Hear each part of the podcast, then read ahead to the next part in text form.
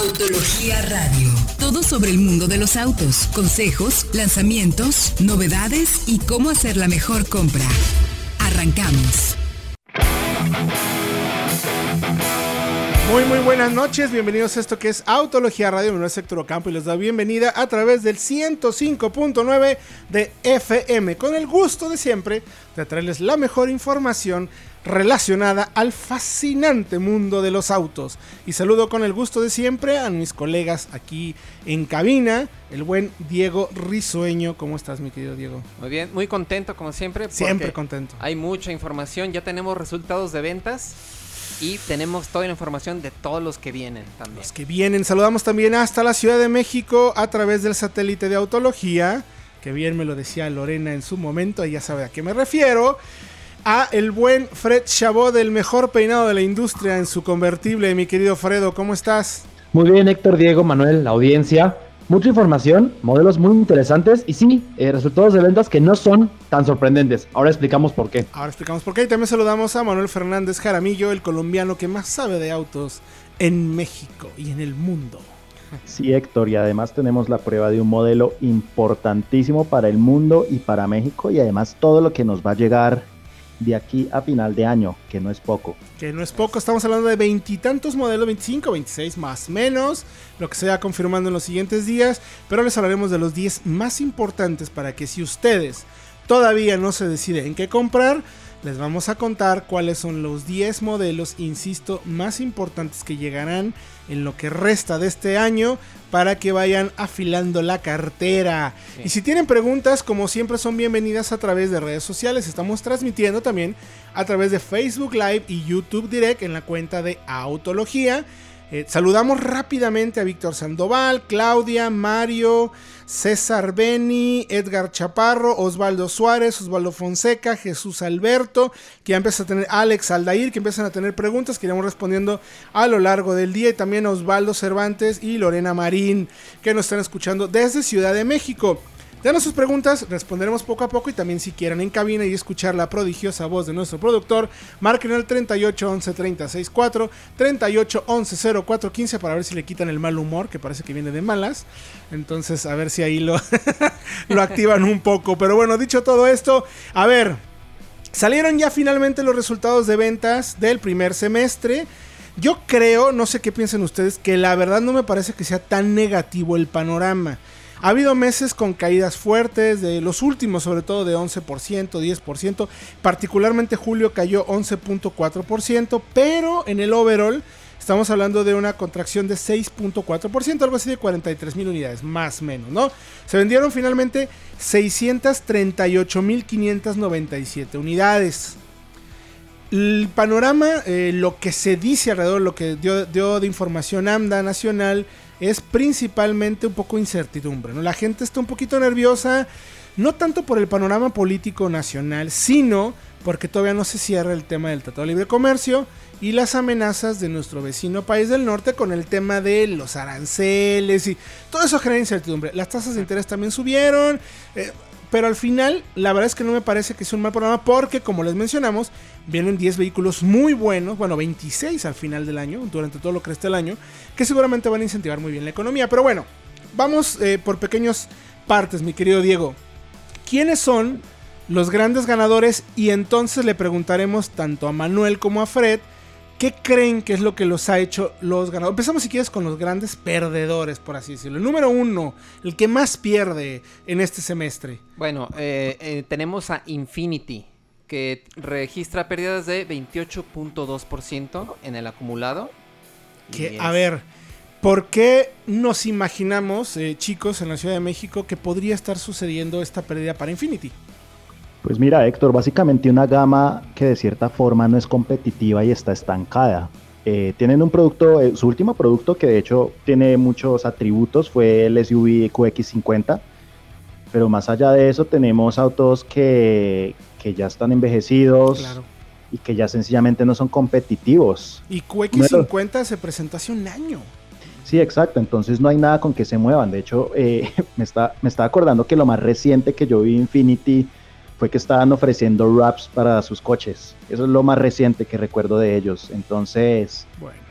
Pues realmente qué hay para Sigui- ofrecer, ¿no? Siguiente, mi querido Diego. También ¿Cuál es el otro que cae mucho? A Ford con 16.6% de pérdidas. Pero A ver, ahí Fred, me parece, es hasta cierto punto entendible, digamos, sí, ¿no? sí es lógico porque, a ver, Ford eh, retiró su gama de autos, que eran los que le daban volumen, Fiesta, Focus, segmento B y C, son muy importantes en México todavía, y Ford ya no tiene competidores en esos nichos.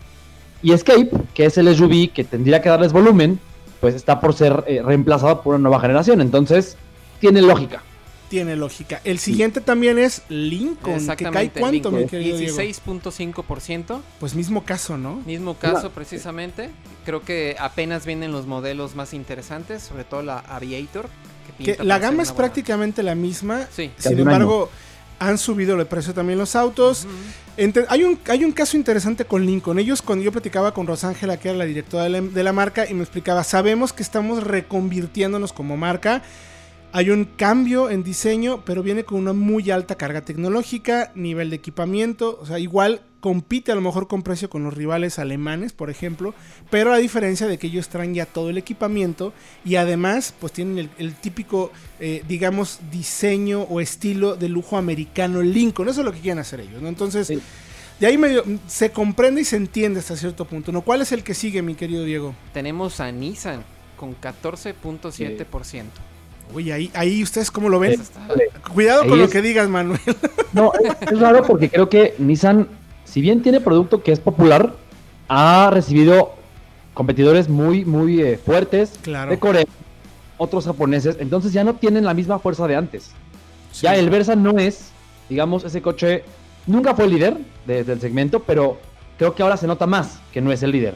Y eso Versa, por decir un ejemplo, está también el Sentra, la X-Trail, Kicks, coches que de verdad quedan a deber frente Yo- a competencias más modernas. Lo que viene interesante para Nissan precisamente es que se dieron cuenta a tiempo y están Sí. tal cual. Recomponiendo. Van a recomponer, por lo menos viene un Versa nuevo que sabemos Es- en, en este año. Y uno- es uno de los lanzamientos más importantes. Yo creo que va a ser el lanzamiento Sí. del año, ¿eh? O Ya sea, lo también que falta. tenemos, tenemos en autología.com.mx fotos espía de la nueva X-Trail, Ándale. que se veremos en un año.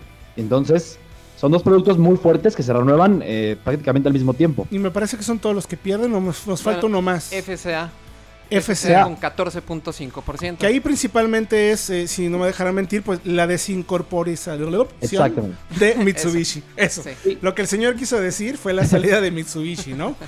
Que Mitsubishi crece, ahorita vamos con eso, pero ya Mitsubishi Independiente vende, tra- trae nuevos modelos y coloca más unidades. Bueno, si quieren, regresando de música, mencionamos los cinco ganadores. Me gustaría primero responder una preguntita rapidísimo de nuestro auditorio que nos está escribiendo a través de YouTube Direct, porque si no, eh, pues nos van a decir de qué se trata. Osvaldo Suárez nos pregunta, rapidísimo chicos, tenemos un minuto. Estoy buscando un hatchback, ¿cuál sería mejor en calidad-precio? Swift básico, Figo o Ibiza Reference, ¿cuál se maneja mejor? Si me permiten contestar a mí primero y ya ustedes opinarán.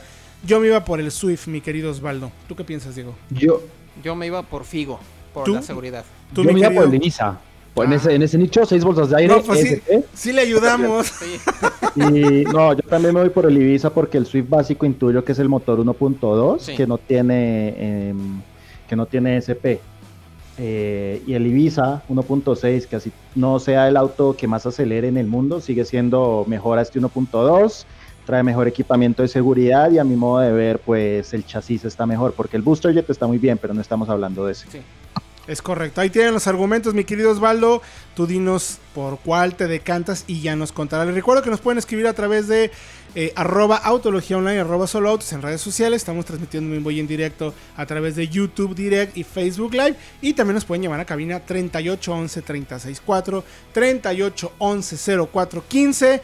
También pueden escribirnos a que comprar arroba autología.com.mx. Por lo pronto, lo vamos a dejar con musiquita para que ya es jueves, ya se antoja, ¿no? De ponerle ritmo a las calles tapatías. ¿Qué te parece, mi querido Diego, si los dejamos con los Beastie Boys y esto que se llama Fight for Your Rights aquí en Autología Radio?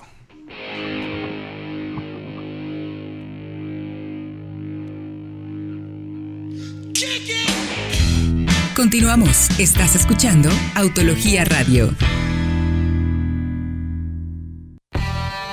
Tras una amplia investigación de mercado, La nueva Cheyenne agrega al portafolio versiones especiales para cumplir necesidades cada vez más específicas, como la gama RST, con un enfoque más deportivo, suspensión Z71, rines de 20 pulgadas y sistemas de administración dinámica de combustible que permite la desconexión de cilindros para hacer más eficiente el consumo. Más información en www.chevrolet.com.mx. Vamos con la prueba de la semana. Estamos de regreso ya en Autología Radio 38 11 36 4 38 11 04 15. ¿Qué se quieren comprar? ¿Cuánto dinero tienen? Llámenos y con mucho gusto les ayudaremos a tomar la mejor decisión de compra. Estamos platicando antes de irnos a corte y música sobre los grandes ganadores y los grandes perdedores en ventas durante el semestre que va del 2019. Hablamos ya de los Sí, que los perdían que van a la Infinity, Link, Ford, Lincoln, FCA. Ah, FCA y Nissan. Esos son los que más perdieron. en- y bueno, y de Premium, Eh, eh, Audi, Audi, con precisamente 14.1%. ¿Por qué perdió Audi? Que platicamos fuera del aire. Porque no tiene los modelos de volumen. No hay A1, no hay A3, no hay Q3. y Apenas viene. está regresando el A4. Entonces hubo un retraso ahí. Pues es lógico.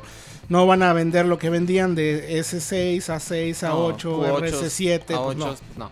Aunque haya llegado la complicado. Q8. Está un poco complicado, ¿no? Pero bueno, y los grandes ganadores, mi querido Diego, y también analizaremos rapidísimo cuáles son y por qué creemos que fueron los grandes ganadores. En primer lugar tenemos a Suzuki con 29.1% de Un crecimiento. carryover desde el año pasado, gracias vienen al con un vuelito bastante bueno. Ertiga también muy, muy y bien. La Vitara y S-Cross que Claro. son muy populares. Que por cierto estamos con una prueba de mediano plazo del S-Cross y estoy así de ojo cuadrado de lo bien que está el producto. ¿Qué razón tenía Mr. Goofy pidiéndonos esa prueba? eh? sí, La la, verdad. verdad. El que Sí. sigue. También tenemos a Mitsubishi que comentábamos, registra sus ventas por separado de FCA y tiene productos bastante innovadores, precisamente como la Eclipse Cross. Y tenemos al mejorado Mirage G4. Y llega además ya la plug-in hybrid. Exacto. Va a ser la primer SUV del mercado plug-in hybrid. Entonces, agárrense. No, no, no hay, Sí, no hay, bueno, de en- segmento, en segmento, de Sí, segmento, digamos, compa- de las compactas. para humanos, para godines. Para Godines. Luego ¿No? también tenemos a Land Rover con 18.8% de crecimiento. También es, es que algo. la nueva Evoque, Vogue, mm, también te- está la, la. Velar que La Velar también. bastantes en la calle, me sorprende. pues que se Y además vende. el cambio de estrategia, recordemos que por mucho Además. tiempo estuvieron vendiendo en dólares. Ahora ya reacomodaron la estrategia, es algo más sensata y, han re- y en cuanto a mercadeo han reposicionado mucho su gama. Claro. Entonces la, lo que está, la gestión que está ahorita haciendo el actual presidente de Mi amigo Raúl. Land Rover, sí, lo que está haciendo ahorita Raúl Peñafiel es un muy muy buen trabajo y pues se está notando en resultados. Y además, Manuelito, ya no es un importador, es una filial. Lo mismo que está haciendo con Ese- creo que ese es el, Ese es el clave. gran cambio de Clave. Land Rover en México. Clave. Ya trabajan de la mano con Jaguar Land Rover desde Inglaterra. Inglaterra y Brasil. Y para, para, para, finalizar, Tenemos a Renault con 17.8%. buenas promociones Sandero. Exactamente. Y bueno, Quid. tenemos al Quid, El Quid. precisamente. Es un auto bastante atractivo, un precio correcto. Uh, muy buen precio. Exactamente. Vean la prueba, por favor. No vamos a decir nada. Vean la prueba. Vayan a autología.com.mx. Chequen nuestro test técnico del quit y Y por último tenemos a Acura con 17.1%. Que creo que con Acura lo que pasa es que la RDX les ha dado resultado.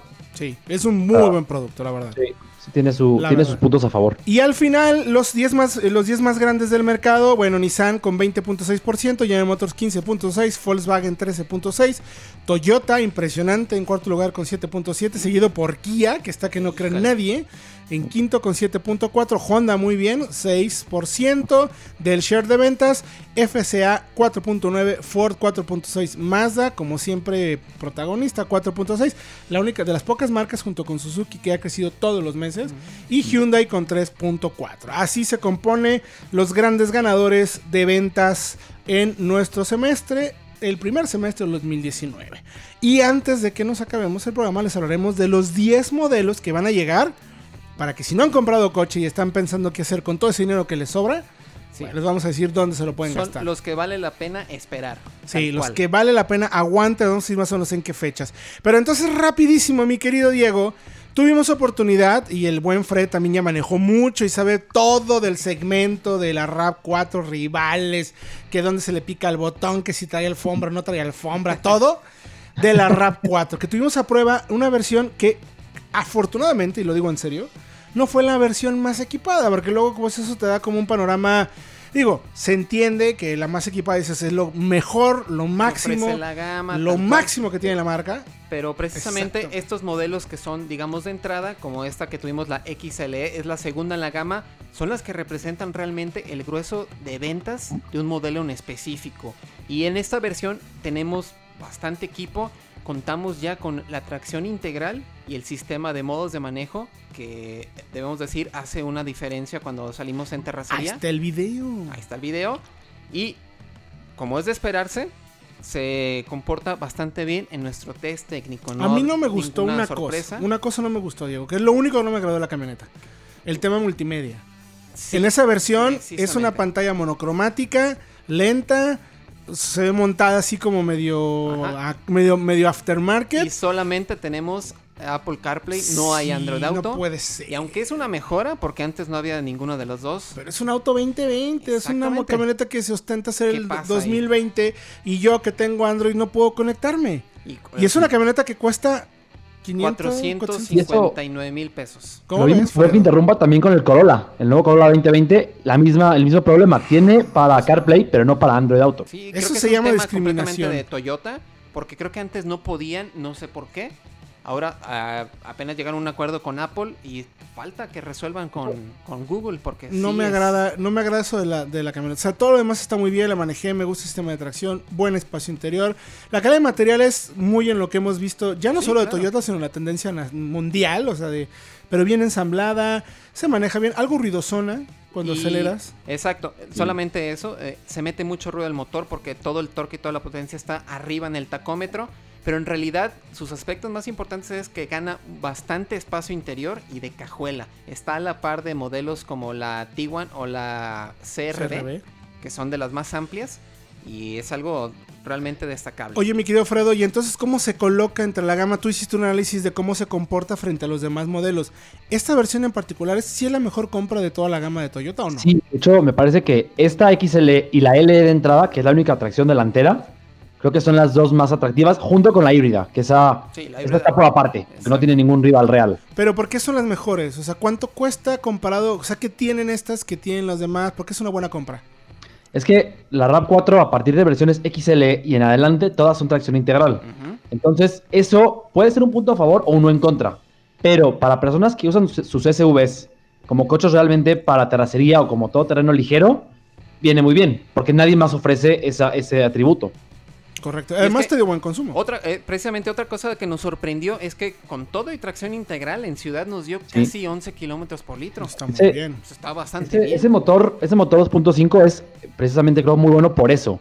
Porque no es un motor convencional. Tiene la, la compresión es muy alta.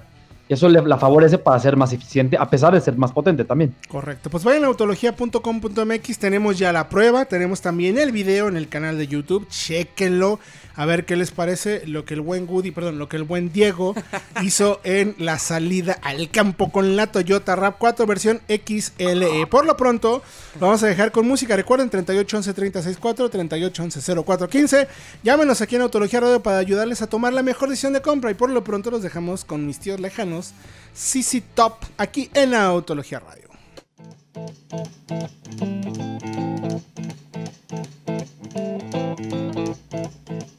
Rumors spreading round that Texas town about the shack outside the games.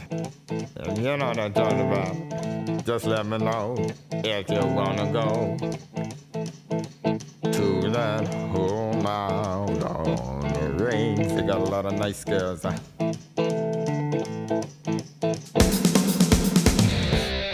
Regresamos. Estás escuchando Autología Radio.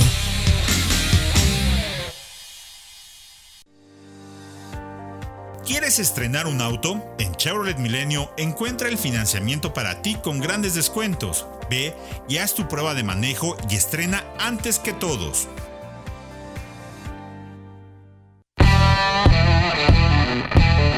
Estamos de regreso ya en Autología Radio 3811 364 3811 0415.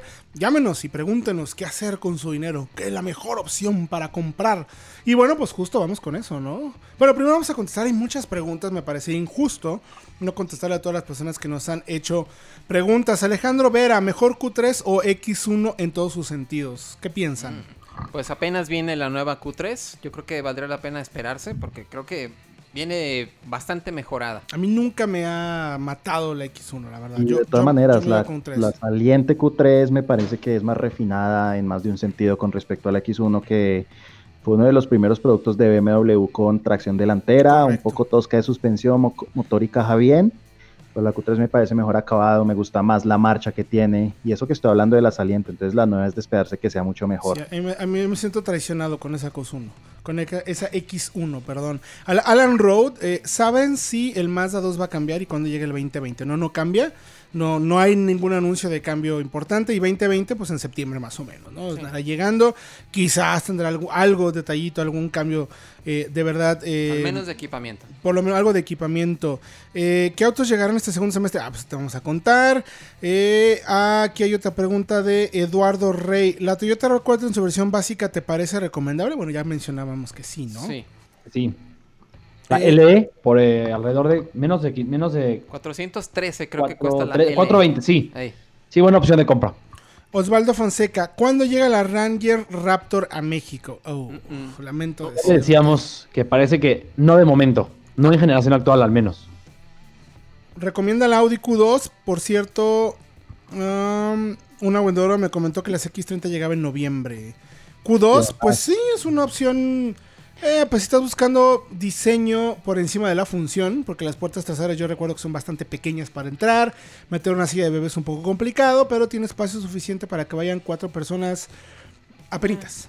Más o menos. Una cajulita Sí, bastante bien. algo. Bueno, recordemos que nuestra reacción en Guadalajara es un poco más alta que el Eh, promedio, pero eh, ¿Qué de todas maneras, eh, también nos vuelve a preguntar incluso, Alan, que si recomendamos una Q2 sobre una RAV4 XLE, y eso es más un tema de prioridades. Realmente totalmente. necesitas el espacio extra de la RAV4 porque a cambio en la Q3 tienes un tema de refinamiento, de acabados, de silencio en la cabina, manejo más ágil en cuanto a chasis, ¿no? Aceleración no necesariamente con la versión es 1.4, entonces pues depende de las prioridades. Mario Alejandro García. Hábleme de Oroc manual. ¿Sirve para carretera, subir pendientes? ¿En ciudad será ahorradora? Ah, sí, claro que sirve para ciudad, claro que sirve para pendientes. Tiene un enfoque, pues más bien así como campero, como les gusta decir sí, algunos, o sea, para salir del camino. Suficiente. Nosotros Tenemos la prueba en la- autología, de verdad. Probamos la automática. La automática Pero de todos modos fue la tope de gama y creo que Yo me quedaba el con la manual, espacio es bastante bueno. Yo me quedaba con eso. principal. Mi amigo Mr. Goofy pregunta, ¿qué tal les fue con la S-Cross? ¿Me la compro o no? Sí, Mr. Goofy. Sí. ¿Cuándo ahora. vamos a subir la prueba? Eh, Ahora. momento, porque tenemos prueba de largo plazo. Tenemos un montón de Entonces, cosas. No, y es de, Y es de largo plazo. Vamos bastante bien. La verdad es que estoy bastante sorprendido de lo Sí, bien que está. muy bien. Gustavo Plasencia nos pregunta a través del 3811 3064 3811 0415. Tengo dos hijos. ¿Qué camioneta me recomiendan? Creta, EcoSport o HRB. Mmm, qué interesante. Bueno, por los dos hijos, eh, la H- sí, es, sí, HRB, sí es. HRB, sí, sí, Sí, sí. sí, sí.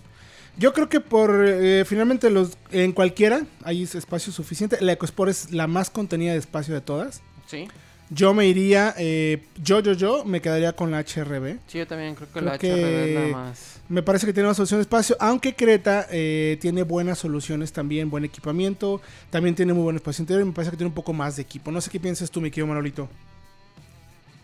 ¿No? No piensa nada, Manolito. Bueno, está muy bien. Yo creo que lo perdimos. Pero bueno, entonces vámonos ya, mi querido Diego, con las novedades que tendremos en este año. que llega para el segundo semestre del 2019? Hay veintitantos autos, 26 autos aproximadamente de los que sabemos que habrá versiones, cambios o incluso nuevas generaciones. Por lo tanto, hemos hecho un pequeño resumen para contarte cuáles son los 10 autos por los que vale esperar en este 2019. ¿Cuál es el primero en la lista, mi querido Diego? Oh, ya lo comentamos, es el Audi A1 y por fin va a llegar a finales de año la nueva generación ya sobre la nueva plataforma MQB A0 y también esperemos que traiga los motores más eficientes como el 1.0 TSI de 3 cilindros que va a tener 115 caballos. Es un auto que le hace falta a Audi en su en su gama porque ahorita no tiene creo que pues, nada nuevo en los de acceso. Sobre todo en el, en el nivel de acceso, ¿no? Que eso es lo importante, porque finalmente eh, lo que importa eh, para la marca, o sea, lo que necesita la gente. En México le ha ido bien a la 1 porque la gente premiaba el hecho de poder acceder a una marca premium Tal cual. sin tener realmente que desembolsar tanto dinero. Hoy en día, las cosas puede que sean algo diferentes con esta nueva generación.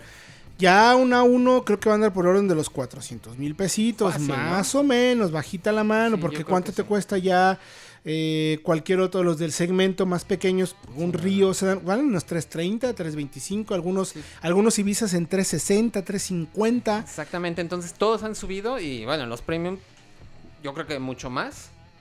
Y pero de todos modos es un auto que sigue siendo el acceso a una marca Ahora, premium. ¿cuándo llega? Llega a finales de año, según nos comentaron, va a llegar yo creo que casi hasta diciembre o noviembre, diciembre.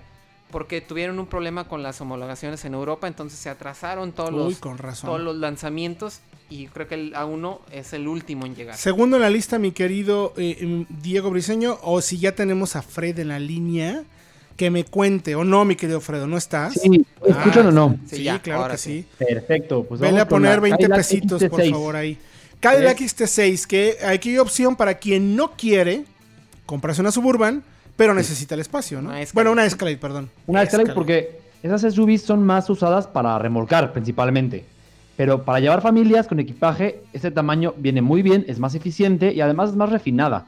Porque al no ser una marcha de camión, pues es una... una Sí, claro, una, mejor- plataforma con mejor manejo en todos los sentidos, más eficiente, Una más sólida. Entonces, ¿qué conviene de esta camioneta? Bueno, que sabemos que va a traer el equipamiento que ya nos tiene acostumbrado a la marca. Sí. Todavía no tiene los sistemas de conducción semiautónoma a los que tiene acostumbrado. El Cruise. Super Cruise ese famoso que es una maravilla, pero llegará tarde que temprano. Pero sí llega con el motor V6, el 3.6 de 310 caballos, si no me equivoco. Que un poco de la crítica era eso, ¿no? Que, son- que no se diferenciaba tanto de sus hermanas. Sí, es el mismo que la Enclave o la Traverse. Entonces, Entonces, pero bueno, al final creo que me se va gusta a mucho. compensar con lujo y equipamiento, Me creo yo. gusta mucho el diseño. Sí, me, me gusta encanta. esta nueva, esta nueva faceta de, de Muy Cadillac. sobrio. Es, sí, es bastante, Bastante. elegante, pero como con cara de yo sé lo que soy, papá. Y, y siguen manteniendo todo este diseño muy anguloso, pero un Correcto. poquito más contenido y se ve bastante bien. Mi querido eh, Manolito, el tercero en la línea es eh, mi querido Diego, primero para que La nos cuente algo el Manolito. Ford Ford. Escape. Escape, mi querido Manuel, ¿cómo la ves? Pues pinta muy bien, mejora en espacio. Eh, tiene un diseño que incluso se acerca un poco más a un monovolumen de lo que era un C-Max en su época, que a un SUV como tal, porque que Ford quiere separar un poco más sus SUVs más rudas, entonces esta tiene un aspecto más amigable Cute. en general.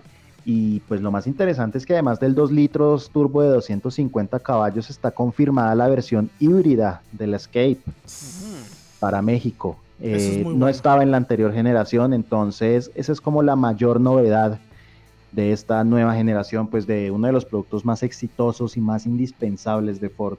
Completamente. Sí, sabemos lo importante que son las SUVs para Ford y también Para el el, mundo. tema electrificado. Y el tema de electrificación, evidentemente, y para nuestro mercado, uno de los segmentos de mayor crecimiento constante y que mayor competencia tienen son el de sub, sub- el sub subcompactas y el de subs compactas, Tal donde cual. viene precisamente es que nada más en las sub subcompactas estamos hablando de 16 modelos y va a haber 18 lo que acabe el año, o sea, 18 opciones, incluyendo chinas. y las que faltan. O sea que se va a poner bueno. Por lo pronto nosotros vamos a ir un corte. Ya hablamos de los 10 modelos que van a llegar. Hablamos de la 1 que vale la pena esperar. Hablamos de la Cadillac XT, eh, XT6, Sí, correcto.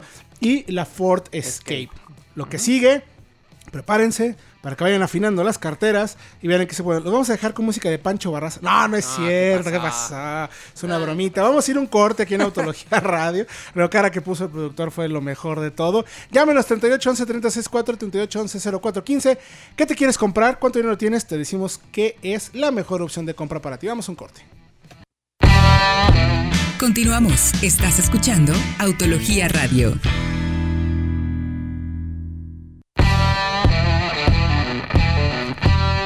Estamos de regreso ya en Autología Radio. Último bloque, estamos hablando de los modelos más interesantes para esperar en este 2019, lo que falta de 2019.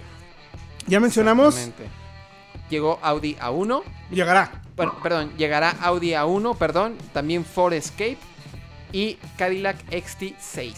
XT6. ¿Cuál es el siguiente en la lista, mi querido Diego? Tenemos a la GMC Acadia, que va a tener una renovación de media vida para el modelo 2020 con un aspecto un poco más rudo. Ah, yo le tengo también- pregunta, Alfredo. ¿No te ver, parece que se figura como a la Kia Telluride? El eh, diseño no. A mí no. Es más que pequeña, no? de hecho, que la Telluride. No, bueno, sí, pero los parece, rasgos, parece. Ah, no, pero no, no me lo parece. De hecho, me Ay, parece pues. que es mucho como la Sierra, la nueva GMC Sierra. Eh, está más Sí, pequeña, claro. claro. Sí, y usa precisamente, inspirada en la sierra, va a tener también nuevas versiones este, enfocadas al off-road, como la AT4, que va a ser algo mejorado con respecto a la Ultiren que ya probamos aquí. Pero es, va a tener el mismo motor, se espera que tenga el mismo motor 2.0 que se estrenó con la Cadillac XT4 con 237 caballos y 258 libras-pie de torque. El que sigue en la lista, mi querido Diego. También tenemos, bueno, al Jeep Gladiator. No, pues el Manuel nos tiene que contar Sí, que ya tuvo Manuel. oportunidad de hacer varias cositas muy cochinas con él. Así es, Héctor. Incluso por ahí embarramos un poco a la redacción de autología en México. Yo iba manejando, fue, juro que fue un error honesto dejar al pobre Fred lleno de barro de pies a cabeza. Ok. Eh, a mí me prometieron pues, foto mira. y es momento que no la veo. Es uno de los jeeps más esperados de los últimos años. De acuerdo. eh, porque por más que hubiera uno que otro Wrangler con carrocería pick-up, era más una preparación directa de Sí. Mopar o de algún, digamos, de alguna empresa externa. Un pero el. Gladiator ya se desarrolló de ceros por la misma FCA para, pues, para hacer un pick-up, ganó distancia entre ejes, pero pues tiene todas las propiedades y todas las virtudes de un Wrangler, solo que con esa practicidad extra que pues que le da la caja. Y pues está excelente, nos divertimos muchísimo. Ya, ya, No podemos todavía ya, decir el ya, precio, ya, pero- ya, ya, ya, ya, ya. Ya sabemos que es un 3.6 V6, caja automática de 8 velocidades. En la versión Rubicon tenemos suspensiones mejoradas, llantas especiales, eh, se le desconecta la barra estabilizadora Tal delantera. Es Wrangler tal Pues cual. también habrá una versión Overland un poco más lujosa, un poco más cómoda, pero sin duda es un Jeep que hacía falta. Bueno, ¿qué sigue? Porque envidia. aquí con el Manuel nos podemos estar tres horas hablando de ese auto. Es que sí, sí amerita, pero bueno, vamos a hablar de la Lincoln Aviator. Ya, habla- Ya hablamos, de ella. Y precisamente es la nueva SUV que está basada en la Ford Explorer, que viene con todo este nuevo lujo americano de Lincoln y que va a tener una versión híbrida e enchufable de 450 caballos ¡Oh! de fuerza, nada más. Un híbrido sub Y de Ford. 600 libras pie de par. Wow. O sea, Tal cual. son eh, torques altísimos. Exactamente, y junto con la misma caja de 10 velocidades. Entonces, es un... un No, no, y, pinta. ¿no? Yo, yo creo, a ver, es un producto muy interesante. eh, es una manera de competir realmente frontal. Finalmente, que me parece muy bien y con su propio estilo. Competir en las ligas mayores de los SUVs grandes alemanes, ¿eh? Sí. Con la Audi Q7, ventaja. XC90. Sí, claro. Con la ventaja, Fred, y no me dejarás mentir, de que Lincoln ya la ofrece pues con todo el equipamiento. Los cineos estos TXH o THX, no me acuerdo cómo va, de 257 bocinas, Sí, sí, sí. con 1500 watts, pantallas de más- 3D. No, no, no. Lo que me parece más importante de la plataforma, que se muda a, una, a un chasis de, de- de propulsión trasera y eso la va a hacer, dentro de lo que cabe, más ágil y más eh, un- con un manejo más suave. Sí, tal cual. Y bueno, la que sigue es bastante interesante también es la Mazda CX30. Que Un programa para también, Fred de eso. Sí, representa una revolución también para la marca porque puede incluir otros modelos con esta nomenclatura. Y bueno, esta CX30 va a quedar justo entre la CX3 que es un poco más personal y la CX5 un poco más de espacio con la practicidad de un, de un tamaño más contenido. Sí, no, va, Entonces- va a ser, me parece, ya no me, ustedes me dirán si estoy mintiendo o no, que va a competir de mejor manera en el segmento, como mencionábamos eh, en el bloque pasado. Ya va a haber, Mazda tendrá dos rivales para aquellas personas que estén buscando un SUV de entrada. Tendrás X3 y tendrás X30. Pero ese X30 me parece con orientación más cercana a lo que ves en una Creta, Ajá. a lo que ves en una HRB, en una Trax, ¿no, mi querido Fred? Sí, que es que ese X3 es un producto más personal. Y eso se nota, es más pequeña, es, el espacio es más contenido. Y ese X30, si bien es un. eh, es, es como un, un híbrido entre SUV del segmento B y del segmento C. Correcto. Porque aunque compite en la parte baja, es la plataforma del Mazda 3, que es un compacto. Oye, es y además... segmento- es un sí, segmento muy europeo. Porque Sí, claro. va directo, por ejemplo, a lo que es una Nissan Qashqai, que en este mercado no está. Entonces es ese tamaño intermedio que apunta. Hay ya demasiadas SUVs y casi que hay que crear una por cada 10 milímetros de largo. Hay que crear un nuevo SUV. Entonces eso pasa con las X30. De hecho, por eso se presentó en el, en el Salón de Ginebra. Ginebra. Tal cual, pensando evidentemente en el segmento europeo, como bien lo menciona el buen Manuelito. Y nos da la pie como para luego ver que podría haber, ¿por qué no? CX50. CX35, para versiones 40. más potentes, 40, 70, 90, 100, no sé, habrá que ver. Que Pero bueno, bastantes de que pinta interesante, pinta muy interesante. El siguiente en la lista, el top seller. Exactamente, El como comentábamos, yo creo que es el modelo más importante que se va a presentar este año, el Nissan Versa, que cambia completamente de plataforma y viene con un como con un objetivo de seguridad bastante interesante, ¿no? La marca nos dijo justo cuando los vimos cual. en el salón de Nueva York. Lo primero que nos dijo, mis queridos amigos de autología, va a venir a full con equipamiento. ¿eh? O sea, viene con todo a darle. Sacrifica un poco el espacio interior, que eran nuestros atributos principales, pero mejora mucho calidad de materiales y equipamiento. Ya veremos cómo llega a nuestro mercado. El siguiente, me querido Diego, que se nos viene el tiempo encima. Toyota Tacoma también va a ser renovada, una renovación de media vida y bueno, se ve con el mismo motor V6 3.5 litros, 278 caballos y también va a contar con las nuevas, eh, con las mismas eh, versiones 4x4 y todo terreno de esta, de la camioneta yo creo que más peleada del Si, mercado. si logras comprarte una, créeme que serás de envidia total de nosotros y de todos sus vecinos. Y mi querido Fredo, para concluir con este top 10 de los autos que hay que esperar en este 2019, también de Bolón Ping-Pong, cuéntanos qué onda con el Volkswagen T-Cross, que Volkswagen entra finalmente al segmento. De ahí que les digo que ahora va a haber 18 camionetas. Ya hay 16, claro. más X30 Ahora- y está. ¿O no? Tardaron mucho. eh, eh, de hecho, Volkswagen tardó mucho en entrar al segmento de las SUV subcompactas. Finalmente lo va a hacer. Viene de Brasil. Esta T-Cross es un poco más larga que la europea, más amplia también.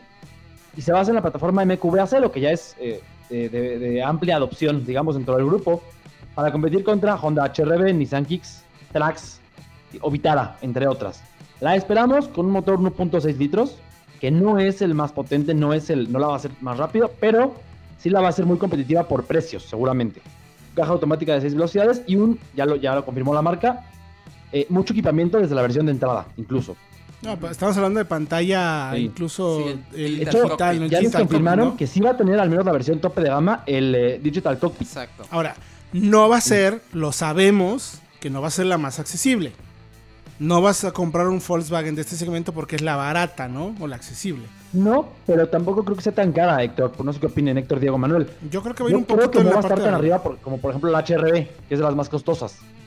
Yo me atrevería a decir que sí, ¿eh? Yo Vamos creo a que al ver. ser brasileña, eh, precisamente la apuntan a eso, a no venderla a un precio que se salga de mercado y apuntan por volumen directamente. Bueno, pues vamos a ver qué pasa. Llámenos, no, llámenos no. Vayan a autología.com.mx para que chequen todo ese análisis. Tenemos una pregunta rapidísima, nos queda un minuto. José Antonio Ruiz, ¿qué opinan del Ford Figo? Lo quiero para plataformas, rendidor, espacio, calidad, gasolina verde o roja y contra sus rivales. Diego, Ford Es Figo. Bastante rendidor, tiene muy buen espacio, pero sobre todo es bastante seguro. Desde la versión de entrada ya tiene cuatro bolsas de aire y control de estabilidad. Con eso. Con muy eso. recomendable. Yo con eso me quedo y le puede poner gasolina verde. Sí. No pasa nada. Mi querido Manuel, muchas gracias por tu tiempo. Pues a ti Héctor, a Diego, a Fred y a toda la audiencia que se quedó con nosotros durante esta hora. Pues muchas gracias y nos vemos el próximo sábado. Gracias, Fred Chabot. No, gracias a ustedes y como dice Manuel, sábado y miércoles sin ABS, nuevo formato. Para que no se lo pierdan. Correcto, mi querido Diego Exactamente, Briseño. muchas gracias a todos y les recordamos que se suscriban al podcast de Autología, búsquenlo como el podcast de Solo Autos, donde van a poder escuchar todos los programas, incluso por secciones. Muchas gracias a todos los que también estuvieron en redes sociales, arroba autología online, arroba solo autos. Tuvimos unos problemitas de señal, discúlpenos si se cortó. Mr. Goofy pregunta que qué onda con la S-Cross. Sí, Mr. Goofy, sí, sí Vas. y sí. Es una muy buena opción, estamos probándola, ya les contaremos más a detalle, más adelante, qué onda con la camioneta, qué tal está. Yo creo que he visto, eh, hemos visto buen consumo, yo ando por ahí de los 11 kilómetros por litro más o menos en ciudad. En autopista anda bastante bien, nada más que si le pisas, sí, es apetitoso. Ese motor turbo es bueno, pero es... Sí, sí, pero bueno, en ciudad en general es yo creo que un muy buen consumo. A mí muy también buen que me consumo. tocó manejarla. Espacio suficiente. Cajuela, sorprendido. Le he usado porque cargué cosas de un stand que tengo en familia y le cabe, bueno, pero hasta el espejo, mano. Sí, no, Absolutamente todo. Vayan por favor entonces a autología.com.mx para que chequen toda la información. Los invitamos también a que vayan a nuestro canal en arroba autología online. Mañana tenemos un estreno de la Cheyenne. RST. ST, tal cual. Una prueba, híjole, si les gustó la que hicimos, por ejemplo, de la GMC contra el Razor o el tractor contra Cheyenne, esta les va a encantar. Vayan mañana, 10 de la mañana, estreno de la. Cheyenne. Mi nombre es Héctor Ocampo, gracias por acompañarnos. Próximo sábado, 11 de la mañana aquí en Autología Radio.